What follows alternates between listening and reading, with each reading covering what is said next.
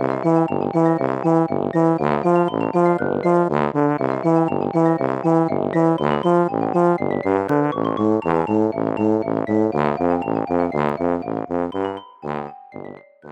家好，我是帅帅。大家好，我是 GoGo。欢迎收听你的宅友已上线。之前我们有在我们的 IG 跟听众募集一些他们想听的主题募集，谢谢听众朋友的回复。但大家许愿的内容真的是非常的出乎意料之外，很想知道大家对我们的评价是什么？哎，对，对我们的印象它是什么？怎么会许愿这种主题？我们不是宅娱乐吗？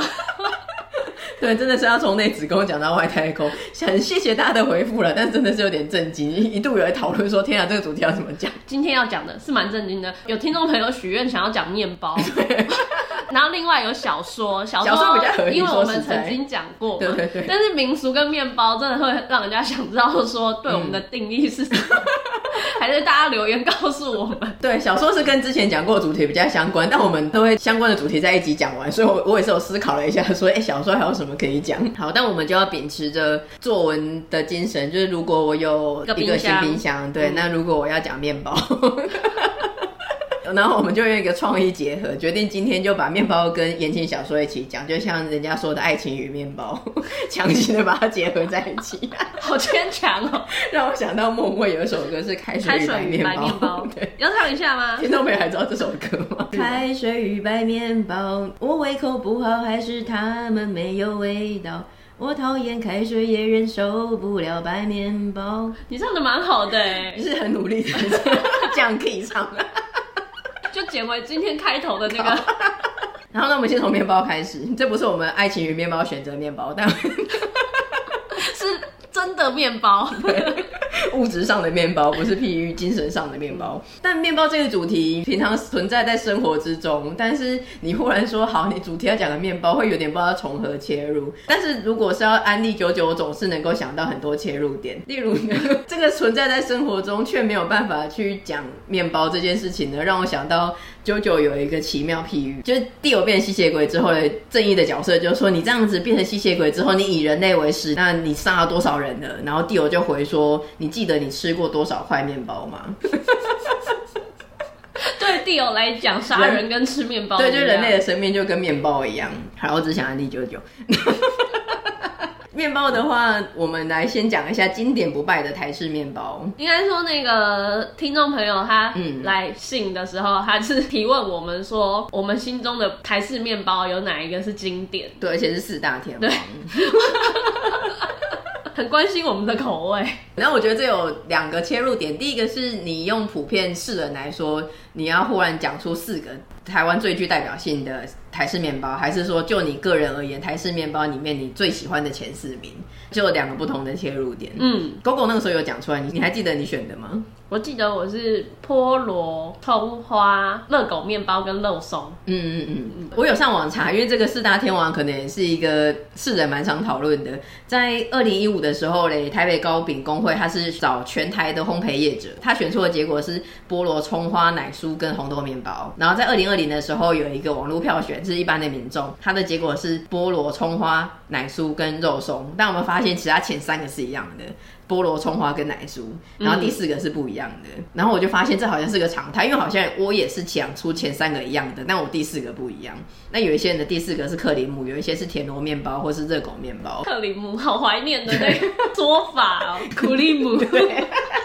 觉得很妙，为什么大家都会想要选四大天王？然后我一方面刚刚不是说第四个大家都会不一样嘛？嗯，我就想到其实四大天王有点是一个习惯的惯例的，会想要去找出四个，然后说他是四大天王。但其中有一个的声量呢，就会不及另外三个。例如什么？就是那个我要看上他有什么关系？但我要抽考一题，你记得四小天王是谁吗？四小天王啊、哦，嗯，金城武、吴奇隆、林志颖，是苏有朋吗？哦，你好厉害哦！对，你讲对了，但是自己在想的时候，我也是先想到三个。那、嗯、你现在也是说第四个是苏有朋吗？嗯，对，就会其中有一个就会让人家有点怀疑是哪一个吗？那你知道香港的四小天王吗？香港有四小天王，对，钟汉良，嗯，那个那个孙耀威，哇，你好厉害哦！你是那个盛梅姐吗？对媒体圈也太熟了吧？还有另外两个，嗯，呃，陈晓东，嗯，最后一个，最后一个我觉得好像不是那一期的，应该又又印证了只有三个比较对的，嗯，总不会是张卫健吧？不是。张卫健可能是演过韦小宝的四大天王，陈小春、张卫健、梁朝伟、梁朝伟，然后周星驰。哦，真的耶！你真的太熟了。第四个我直接公布，我觉得第四个很怪，不要乱凑。第四个是谢霆锋，他们不是同期的。啊，谢霆锋？对啊，玉蝴蝶吗？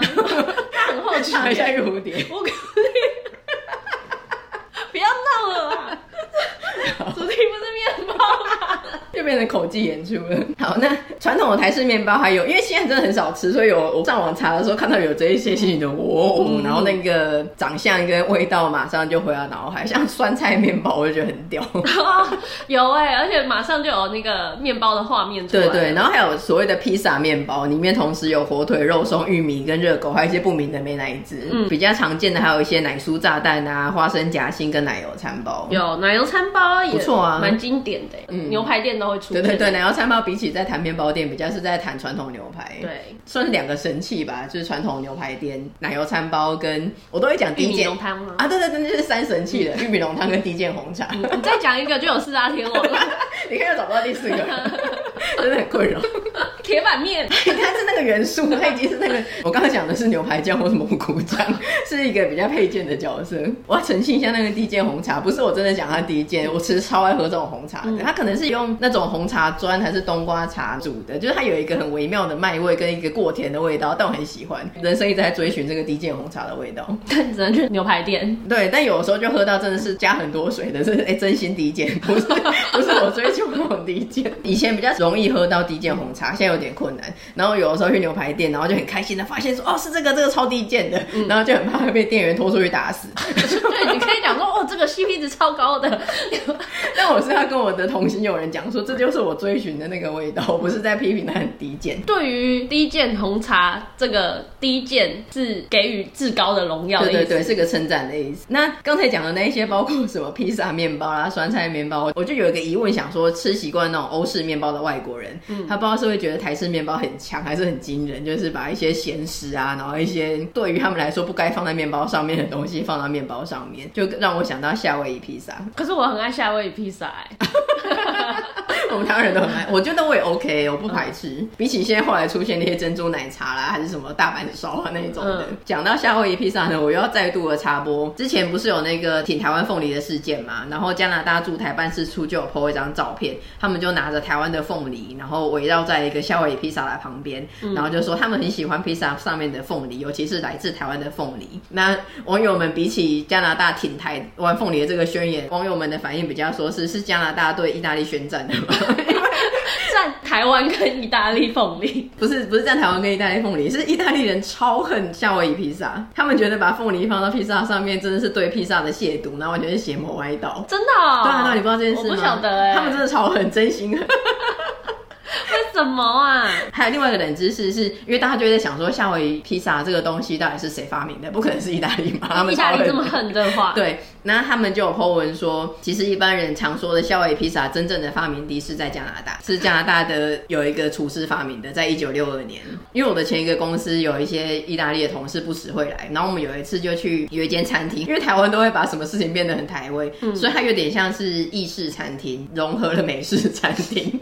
然后那间就是吃到饱的，你自己点一个主餐，例如意大利面或什么的，然后其他的一些吃到饱的东西，每出炉一个东西，服务生就会沿桌问你要不要，那可能会有一些薯条啦、炸鸡啊，还有各式口味的披萨。它的墙壁上整个写满了各式口味的披萨，然后里面就有一些连台湾人都觉得很不 OK 的选项，例如说大阪烧口味，或是海鲜口味寿喜烧啊、夏威夷。那个时候来出差的意大利同事，我们就知道意大利人很恨他，但我们就试试看，或者是在跟他开玩笑，嗯，就是一直问他说，哎、欸，要不要吃这些口味？试试看这样。对，然后他都是真心的厌恶。他人蛮好的，没有到生气，可是就是立场非常的坚定，谢谢然后那个表情就很好笑。就是大傻眼这样子，对，后来从头到尾他真的只有吃玛格丽特，他们只认可玛格丽特，对，因为其他的有一些上面放一些牛肉啊或什么的，他也觉得很怪，对他们来说太崭新了。然后台式面包的话，我小时候最喜欢的是巧克力面包，它就是一个廉价的有点咖啡色的面包体，然后上面淋着硬掉的巧克力，还有彩色的巧克力米撒在上面。嗯、小时候我好像唯一选择就是这个，每次去面包店都买这个，但我现在一点都不想吃这个。小时候好喜欢吃彩色的巧克力米，哦超奇怪的。我好像从来没有吃过哎，真的哦。我从小就是菠萝面包派的哦，很正统哎。嗯啊，然后我还很喜欢吃那个台式马卡龙，我也是。而且我觉得可以跟法国人宣战，就是台式马卡龙比真正的马卡龙好吃。希望那个法国驻台代表可以帮我们拿一下这个，他应该杀了我们吧，赶出去，赶出去。马卡龙是他们的骄傲，可是不是我们没有吃过马卡龙，我没有去巴黎吃过真正他巴黎的名店的马卡龙，真的不好吃，因为就很甜，然后很硬，然后里面会有一个焦糖还是什么过甜的一个汁，不是很喜欢。还是我们台式的，嗯，最台的口味最对味。对，黄的跟巧克力的都很好吃。长大以后就真的是比较吃欧式的面包比较多了。杂粮面包啊，那一种比较没有一大堆佐料，越吃越简单、嗯、单纯。但我的想法是越来越贵，面包越来越贵，不知道在贵什么哎、欸。是也通膨了，各种原物料涨了吗？因为以前面包应该是二十几、三十几元的，然后现在就是一个小小的，大约至少都是三十八，然后还会到真的很贵的四十几、五十几的，嗯、我觉得真的很夸张哎。对啊，因为以前不是说你可能比较没有钱的时候，你就是吃泡面跟面包嘛，嗯、现在这两个东西都超级贵的。然后我个人是回给听众朋友一个问题，因为我是真的蛮想要知道便利商店的面包哪一个比较好吃。因为有的时候可能是很早出门，或者是去一些比较偏僻的地方，然后你真的没有早餐店或者是其他的卖早餐的地方的时候，就要吃便利商店架上的面包。嗯，但可能看起来都有点干，我都觉得看起来很不好吃。然后我每次都会硬选一个，然后感到倍感凄凉，就觉得哦。已经是在一个很早或去一个很偏僻的地方了，然后我又没有早餐吃，要直接勉强的从便利商店的架上选一个。我最后永远几乎都是选夹心吐司，因为其他的都真的不想拿。我真的也很少买超商的面包，哎，嗯，要买的话好像都是那种白吐司。早餐应该都是选饭团。比较多哦，也是还有饭团这个选项。对，请大家回馈我们一下好了，有什么是你推荐的超商面包？嗯，然后我们就去试吃开箱，变成一个开箱面包店的节目。最后讲一个苹果面包的补充知识好了，你你知道吗？为什么苹果面包叫苹果面包？它里面没有苹果，是他那个老板的小孩叫苹果，或是喜欢吃苹果吗？英文名字叫 Apple。嗯它是台湾发明的，它以前都会在一些中小学的福利社啊，或者地方上的杂货店，现在要买其实有点困难。它的原因是因为那个时候嘞，正好他在发明这个面包的时候，苹果西打的广告很有名。再来是那个时候比较多年前的台湾，他觉得苹果被视为有钱人的食物，所以他就觉得说，哇，那我这个面包就是很有名气啊，然后是比较好的、比较高级的东西这样，所以命名为苹果面包。原来如此，对，这是个冷知识。但另外一个冷知识是，他的第五代的传人，他真的把他的苹果面包改良，加入苹果蟹，成为了真苹果面包。我觉得可能小时候从小被同学霸凌，就说：“哎，家苹果面包都没有苹果片。”假的。然后他就立志一定要把真的把它放进苹果。但他同学他也找不回来，他没办法跟他们证明这一切。哎呀，我当时还没吃过这个第五代的新苹果面包，买得到吗？我们在。我好久没看到苹果面包了。其实还蛮好吃的，我们之前有有努力的找到，然后就是香香的有一个小麦味这样子。嗯、那面包的分享就差不多到这边，讲完了面包，讲爱情。那爱情的话呢，就是言情小说。我们之前已经讲过，我们小时候比较常看的纸本的小说。那我们今天要来讲线上的言情小说。言情小说。那最近狗狗正好看了一部，包括番外篇长达九百多篇的。也是蛮刚好的啦，就是我不时的就会跟帅帅吐槽这本的剧情，然后就今天刚好有听众朋友许愿，我就也想来吐槽他一下。嗯，真的是蛮那个的，该怎么说呢？之前我们言情小说有讲过，古代小说有几个套路，就是重生跟穿越。嗯，然后我最近看的这一本呢，它集结了这两个元素。对，其实以前我们学生时代的言情小说，它不一定是重生跟穿越，它可能也是真的从头到尾活在那个年代，古代的就被指腹为婚啊，或是呃一个神医神女啊救了一个什么，但是最近几年的穿越跟重生的梗真的好多哦，不管是线上还是线下实体的都是。几乎都是这个元素。我觉得这本很有趣的是，它竟然集结了重生跟穿越的元素。嗯，然后这个女主角呢，她还穿越到同一个时代两次。哦，对，重生两次。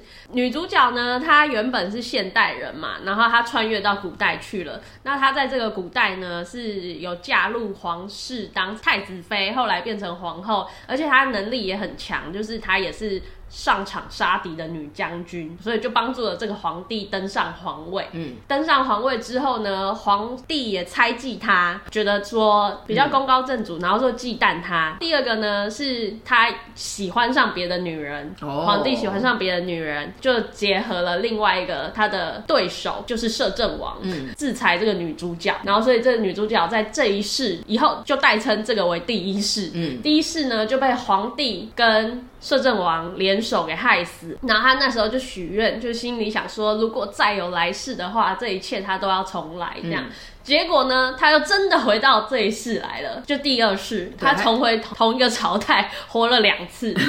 可是那个时间轴是不一样的，是同一个朝代，但他不是到第一世又重新跟这两个男的再一次。对，他是回到小时候，嗯、所以他变成是有机会去改变这一切。嗯，那这个女主角她的背景其实也是在皇室里面，她是公主，虽然她是公主，可是她不是皇帝亲生的女儿。嗯，这个女主角的母妃呢，嫁进皇宫之前。就已经怀孕了，皇上也知道这件事情，但皇上就是接受。对，女主角她妈是皇帝去攻打别的国家的时候从别的国家抢来的，她自己也知道她的身世不是皇帝亲生的，跟这个皇家其实一点血缘关系都没有。嗯、但是呢，跟他第一世有纠葛的皇上是太子，也就是他名义上的哥哥。嗯，然后摄政王是他的名义上的弟弟，这个呢就有一些血缘上的纠葛了。在这一世呢，他是回到小时候。那时候他还在冷宫，因为毕竟不是亲生的嘛，他母妃又死了，皇上就干脆眼不见为净，把他丢到冷宫去，让他自生自灭。然后在这个自生自灭的过程中呢，这个摄政王小时候也很可怜，也是爹不宠，妈妈好像也死了，所以他也无依无靠，又被丢到冷宫去。嗯、所以这冷宫之间呢，这两姐弟，名义上的两姐弟，就发展出了那个相依为命的情节。其实说起来好像也蛮感人的，亲情间的羁绊。嗯，但是摄政王从小就长歪了，他就觉得说，哎呀，这个皇姐对我真好，我真喜欢她。但他心中对他红姐的喜欢不是亲情的喜欢，嗯、是爱情的喜欢。他从小就意淫他皇姐，这实在太瞎了。对，是因为第一世的时候，呃，女主角最后是被那个摄政王害死的嘛，所以他尝试在第二世的时候要导正他，但变得是过度亲近，反而是在这个第二世的弟弟真心的爱上他。没错，因为他重活一世之后啊，决定说啊，这辈子不要跟他们有任何的感情纠葛，他也不要再爱这个太子了。但是呢，他决定要寻。寻求庇护，毕竟他不是皇家的人嘛，万一这件事情被捅开的话，他有可能会出事。所以他决定对这两个人好一点，嗯，结果对这个两个人好一点呢，却让他们产生了不正当的感情，导致这两个人变得都喜欢上他。所以，狗狗那时候一开始跟我介绍的时候就说，我最近在看一个贝德的皇家三姐弟的故事，然后我就说哈，什么东西 需要说明？这个公主啊，我就不是要跟你们来感情纠葛的啊，不知道怎么会发成成这样子。嗯、然后这两个，一个是太子，一个是弟弟，两个却爱上他，嗯，然后爱上他，他们两个又自己在那边。陷入道德的谴责之中，对，因为他们不知道，他们其实没有血缘关系。但过程中就会衍生一些情感的纠葛嘛。女主角确定是不会跟这个太子在一起的，因为她内心还记有着第一世她的记忆。那时候她那么掏心掏肺为他付出一切，但是最后却不得而终。所以她觉得这一世虽然她知道不一样，可是她的感情已经做一个终结了。所以跟这个太子是无望的。这个摄政王呢，因为摄政王从小就对他很依赖，爱他，那他决定就是给摄政王一个机会。嗯，所以这一次呢，他是最后选择跟摄政王在一起。然后摄政王是到后面才发现说，哎，原来他们没有血缘关系，然后就很开心。可是他那时候也很纠葛，就说啊，我的皇姐为什么他不赶快告诉我，是不是他也不喜欢我什么的？嗯，然后反正就有一些那个恩恩怨怨啊，就蛮烦的。对，我本身已经没有很喜欢重生这个梗了，然后。这个小说还重生了两次，而且最香的是，这个女主角一切的记忆都记得，没有喝半点孟婆汤。她的现代的跟第一世的，然后到第二世，她一切的记忆都记得。重生通常都这样，嗯，他们都会记得这一切，然后有机会再重来。我觉得真的是都没有这么好的事，嗯、你可以改变一切的轨迹。然后另外一个很香的是，可能也是便于作者安排一些设定，就是 Gogo 跟我讲，反正他们的武功都是深不可测啦，就直接用深不可测这四个字就可以合理化很多事情。公主跟那个摄政王两个人。都是绝世高手，嗯、因为摄政王变成是从小被公主养大的。嗯、你看，这是一个指示部的故事。嗯、他从小把他弟弟养大，就弟弟爱上他，简直是一个十年养成的计划。真的，是不是相当的背德？解嫁。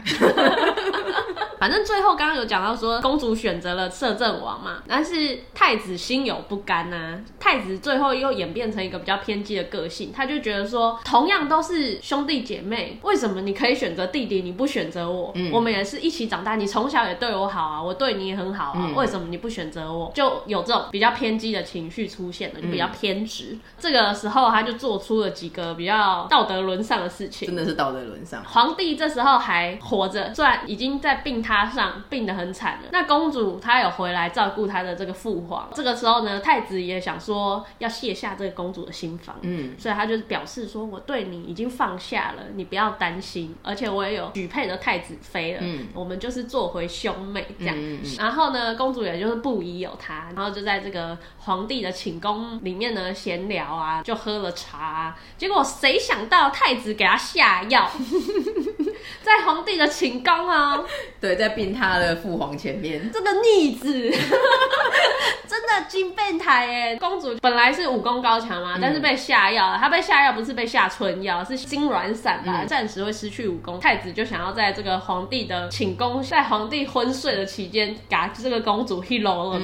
那公主就觉得天哪，不行，怎么样都要挣扎。然后这个时候呢，皇帝爸爸呢，突然可能剂量不够吧，竟然清醒了。哦，还有下巴。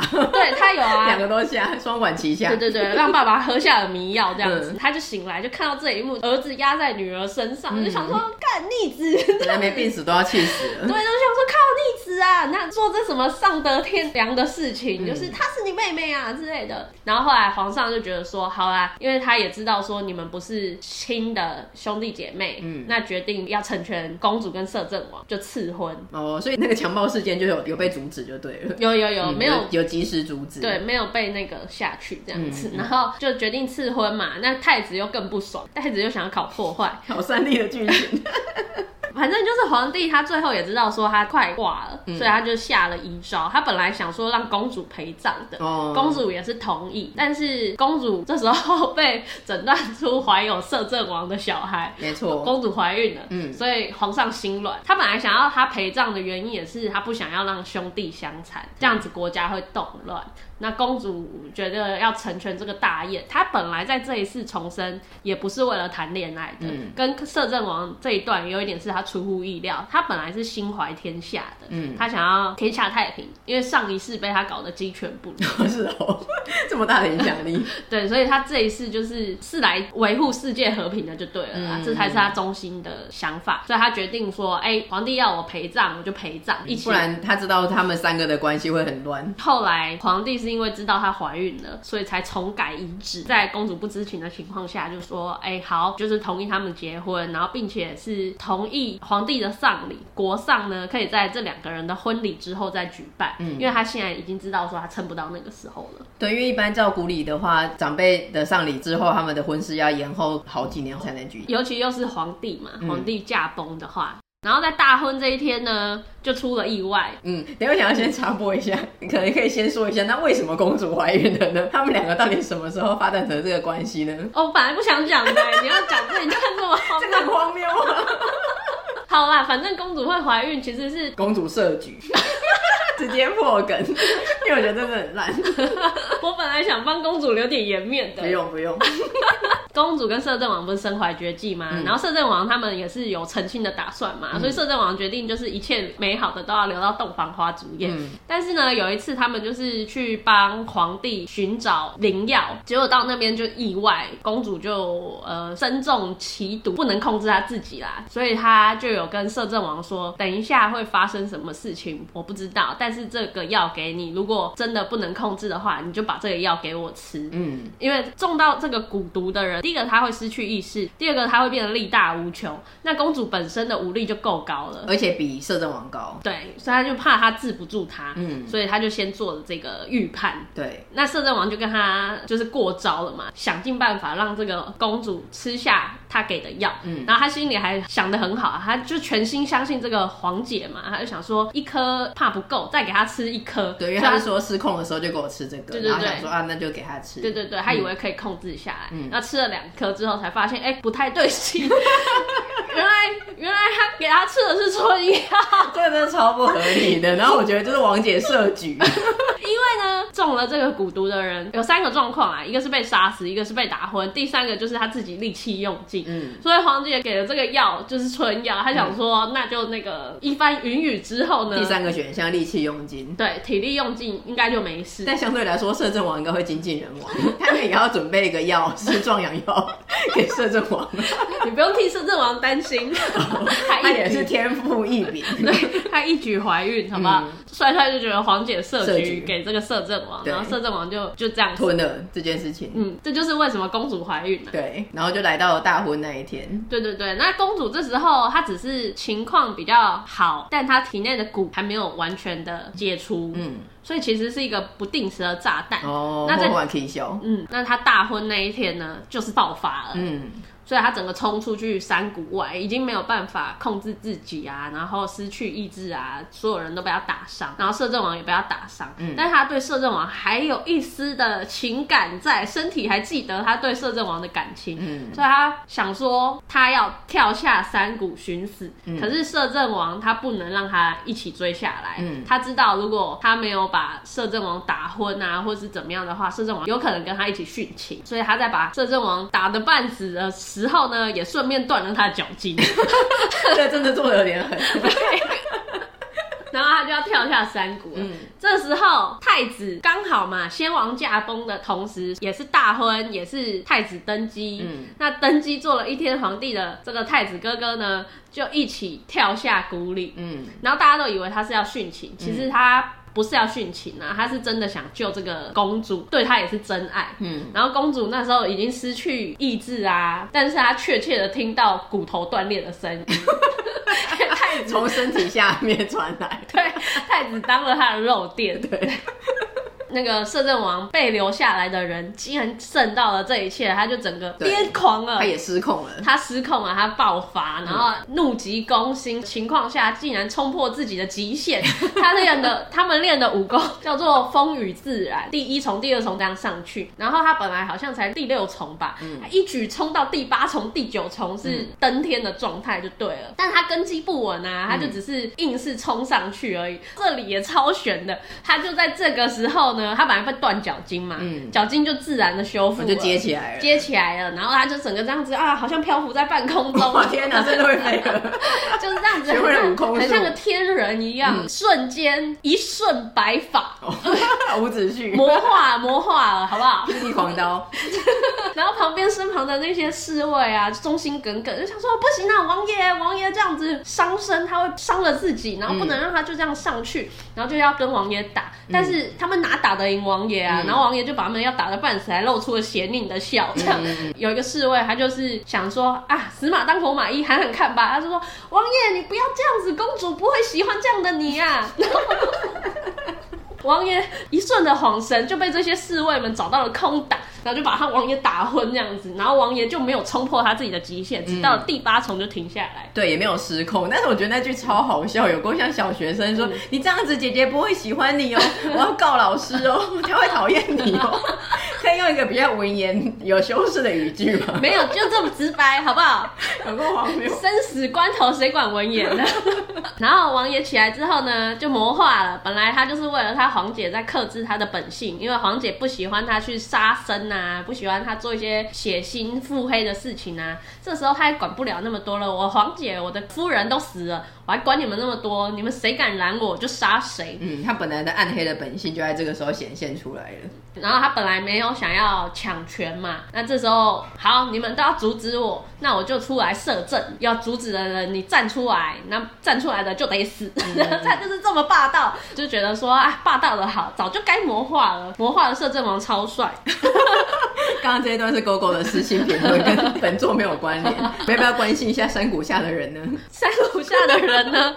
大家也不要担心，没有人担心，不会死的，好不好？太子是死了，但是太子呢？这也是后面再讲。嗯、我们先讲女主角，女主角没死嘛，然后又被救走了。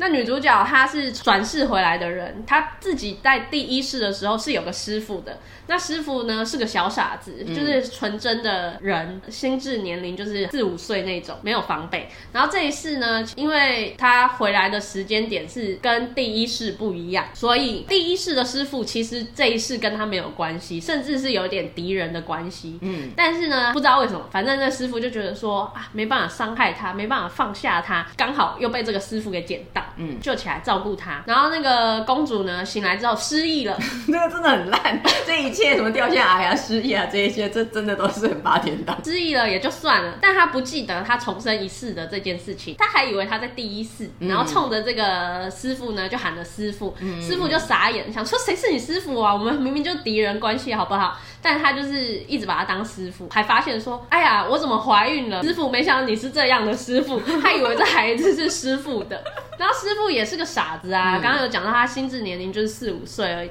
他就想说，哈，这孩子是我的吗？然后就心里想说，我我我帮他擦药，难道这样就会那个吗？看到他的裸体了，对，就会吗？他就是还想说，嗯，真的是这样子吗？师傅还是有求知欲，说他傻，他也真不傻，他还去青楼，在青楼的门口就看到有那种招揽的小姐嘛，嗯、就是招揽小姐看到他这样子，不知道他其实呃心智年龄是傻的，就来看着这个小公子，他说公子啊，那样子招呼他。这个师傅呢，因为他纯真，他就想说。姑娘，请问一下，那个要怎么样才会生孩子？嗯，然后那姑娘想说，哎，这公子看起来风度翩翩，跟他一夜春宵应该是蛮不错的。然后他就说，公子你试试不就知道了吗？嗯，师傅还问他说，是不是脱光光就会怀孕？青楼女子也没那么豪放，就是跟他讲那个细节嘛，嗯、就是只是含笑这样说，是啊，就是这样子，坦诚相见就会怀孕。然后师傅就备受打击，他想说，啊靠，这个孩子竟然真的是我的。他说啊，哇靠。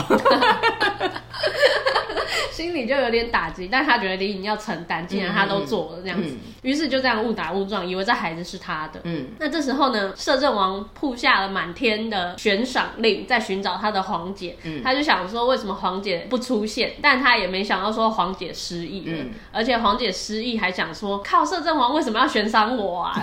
对，因为他记忆还留在一世啊，他想说摄政王那时候对他就是含恨在心，嗯、是想要杀了他的人，为什么他现在要来悬赏他？对，他会以为是在追杀。是不是有什么对不起他的事情，还自己脑补，就一直逃，一直逃，逃到一个边缘的小国。那边缘小国呢？好巧不巧，是他以为死掉的母妃，嗯，就在那边，所以母妃其实没死，母妃只是诈死逃出宫来。然后母妃就想说，哎、欸，这个女儿是摄政王的心肝宝贝，他们想说，哎、欸，救了她可以那个保他们族人一命。但是他也以为女儿跟那个摄政王闹翻了，就女儿就自己跟他说，啊，我娘怀孕了，那孩子是师傅的。他娘就想说。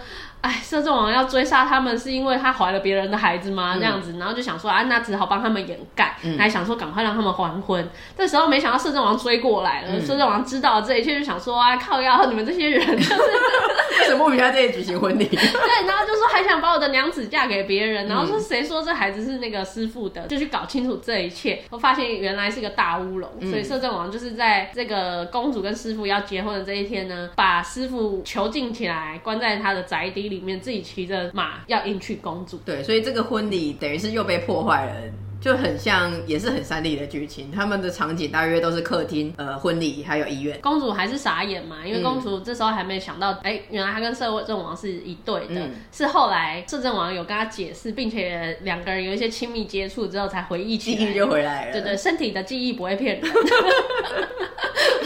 就回复记忆了。这样，我怀疑公主又想开车，还有设局。公主的一切都在开车，大致的剧情是这样子，嗯、最终还是有经历过一番纠葛，然后他们两个就在一起，还生下一男一女，成为神仙眷侣。那我们来讲一下刚才那个肉店的太子，虽然没有人想知道他的后续，但我们还是说一下他的后续，因为大家可能以为太子就这么结束了，嗯、但这部小说荒谬的地方就在这里，请 GoGo 说明一下。就是这个作者呢，他可能真的很喜欢大家都圆满，满足所有的 CP 粉，所以呢，太子他成为了漏电之后呢，他穿越了。穿越到了第一世去，变的是他有一个平行时空在嘛。太子这一次醒来之后就想说啊，我要找公主，就看着自己的容貌，想说哎、欸，现在是比较年轻的时候，是还是太子的他，就问了身边的那个公公，就说公主呢，就讲了公主的名字，然后公公就说没有这个人啊，也没有这个排行的公主啊，然后他就说先别管这个了，太子，你先去安抚太子妃吧。嗯、他就想说我不能娶什么太子妃，我这辈子就是要找到我这个公主。妹妹。结果没想到这一世的太子妃就是公主妹妹，对，因为她又回到第一世了，她不知道嘛，然后名字也不一样，嗯，所以她就要去跟这个太子妃退婚。阴错阳差之下，那个太子妃也来质疑她，就说你要退婚，你也早点说，你为什么要这样子？都已经赐婚了，才用一个书信，等于是用赖来回复说，哎、欸，不好意思，我们分手吧，这样子很没礼貌哎，而且很羞辱人哎。太子看到她的时候就想说，天啊，是公主妹妹耶，那怎么会是你啊？你可能要改名换姓啦，这样子。嗯嗯，然后后来就不知道怎么样吧，一急之下就昏了。好弱，对，反正就这样子，那就有一些拯救的过程啊，干嘛的？然后后来醒来之后就说要去追妻就对了，追妻火葬场。那我个人是觉得说真的没必要写这一段，因为这一段 对我们摄政王党来说算什么呢？对，你完全是摄政王党的，你一点都不想关心太子，他尝试在第一次重新挽回了这件事情，我完全不想知道。嗯，然后其他还有很多的吐槽点啦。哦，这个真的超多的，毕竟你知道这部小说它九百多章，然后本篇就七百多章，番外篇两百多张。所以他还有超多可以讲的，除了这个公主他们国家的这些情感纠葛啊，当然刚刚有讲到他身怀天下嘛，嗯，所以其他还有一些旁边的 A B C D 小国，其他小国他也都要去凑个热闹，干政一下，对。然后其他小国的皇室、皇权、政权呢，也是蛮乱的，嗯。那其他本小说通常都是男主角英雄救美，嗯，没有，我们这本是女主威能，女主角会救大家，所以他都很常会在其他。他国家的皇帝或是太子有危险的时候呢，挺身而出。就是他自己本片已经讲不完了，这样子，每个婚礼都被破坏，然后谁又武力深不可测了，但他又还要去讲其他的国家，然后而且都是一个很详细的，不是只是带到说啊 A 国家怎么样，B 国家怎么样，他都会女主角又去呃环游天下，然后又去帮忙 A 帮忙 B 这样子。嗯，而且另外一个很荒谬的是，因为我觉得一般来说穿越的他可能一开始需要这个设定，反正谁不管怎么样穿到某一世。但我觉得他就好好的在那一世发展剧情就到此为止了。但他们就是，哎、欸，我又穿过来了，我又穿过去了，打我啦，笨蛋！除了女主角以外，刚刚已经有讲到太子也穿了。然后其实，在那几个 A、B、C 的国家里面，也有人分别的做一些穿越的动作。对，因为讲到说这个作者就是很爱满足所有的 CP 粉嘛。其实其他的 A、B、C、D 的他们的太子啊、皇帝啊，也都爱这个帮助他们的女主角。嗯。但女主角就只有一个，女主角这次就是选了摄政王。嗯。所以跟他们的五官这一世也不可能，那第一世呢也不可能，因为第一世就是太子的嘛，所以呢，那能怎么办呢？于是他就让这个 A 国家的皇帝呢穿越了，穿越到哪？穿越到现代。要是还有其他人喜欢上女主角的话，就有第四世、第五世，这样才可以雨露均沾，每一个人都在不同的平行世界里面拥有女主角，真的很傻眼呢，而且。我就想说，那个穿越到现代的那个女主角的个性啊，完全就是跟古代的这个女主角不一样啊，就只有那个皮肉是一样的而已。那你到底是在喜欢她哪一点啊？只是在满足你的外表想象吗？嗯，反正我就觉得这一切都很不合理啦。对，然后还有另外一个穿越的人是第二世的女主角跟摄政王的女儿，后来也有穿越到现代，然后跟一个总裁在一起。没错，这个也很荒谬。然后后来女儿还有再穿越回去古代哦，干嘛？什么东西忘了拿？是不是？不是，穿越有几个设定的元素嘛？嗯、要么你就是掉入海里，要么你就是死了，灵魂穿越。嗯，那他在古代的时候是他想要去赶快提升自己的武功啊，冲破到第几重嘛？嗯。所以他就是出海去了，出海遇到海难，就穿越到现代了。嗯，那到了现代呢，很妙的是他武功都还留着，哇，身怀绝技，好不好？嗯，他这时候还会轻功，嗯，所以坏人其实进不了他的身，嗯，但是武功再快也快不过子弹，哦，所以他还是会遇上一些总裁身边都会有一些风险嘛。然后好像就是掉向悬崖还是海里吧，反正就是因为有这个波折灾难，所以又穿回到了。古代，嗯，穿回到古代之后呢，他就觉得不管怎么样，他还是爱上了这个总裁，他是想要回来现代的。嗯，所以我不知道他后来用了什么方法回来了。嗯、总之他就是草草带过，某一天他就回来了。那他回来之后呢，各种的让人想吐槽就对了。我觉得听众朋友觉得最荒谬跟最想吐槽的是，那你为什么要看？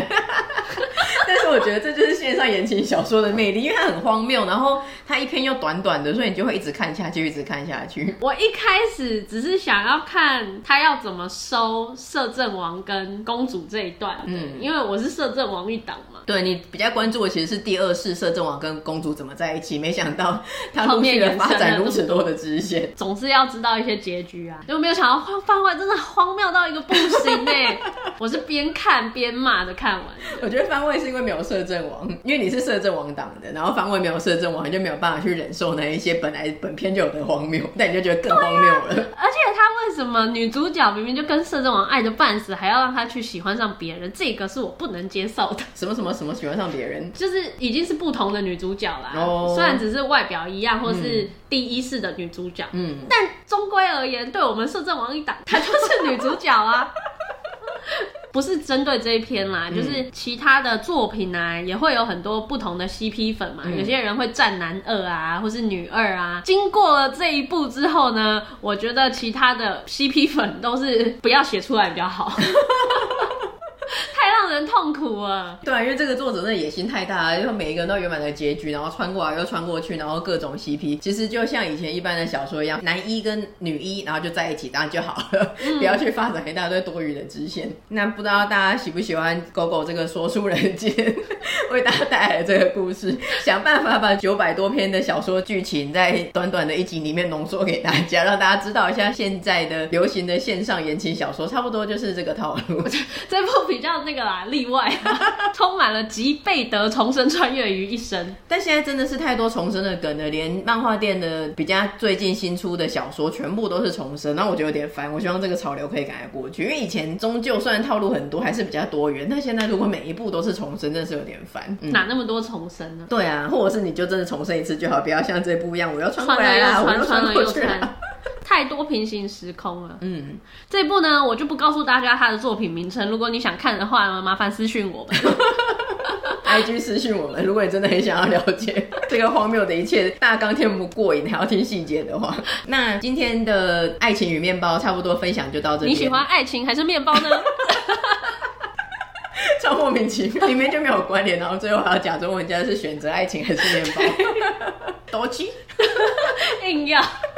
那我们还是陆续的会在我们的 IG 上面长期的募集主题，虽然我们可能最后会讲的有点离题，不知道是不是你们预期的内容，对。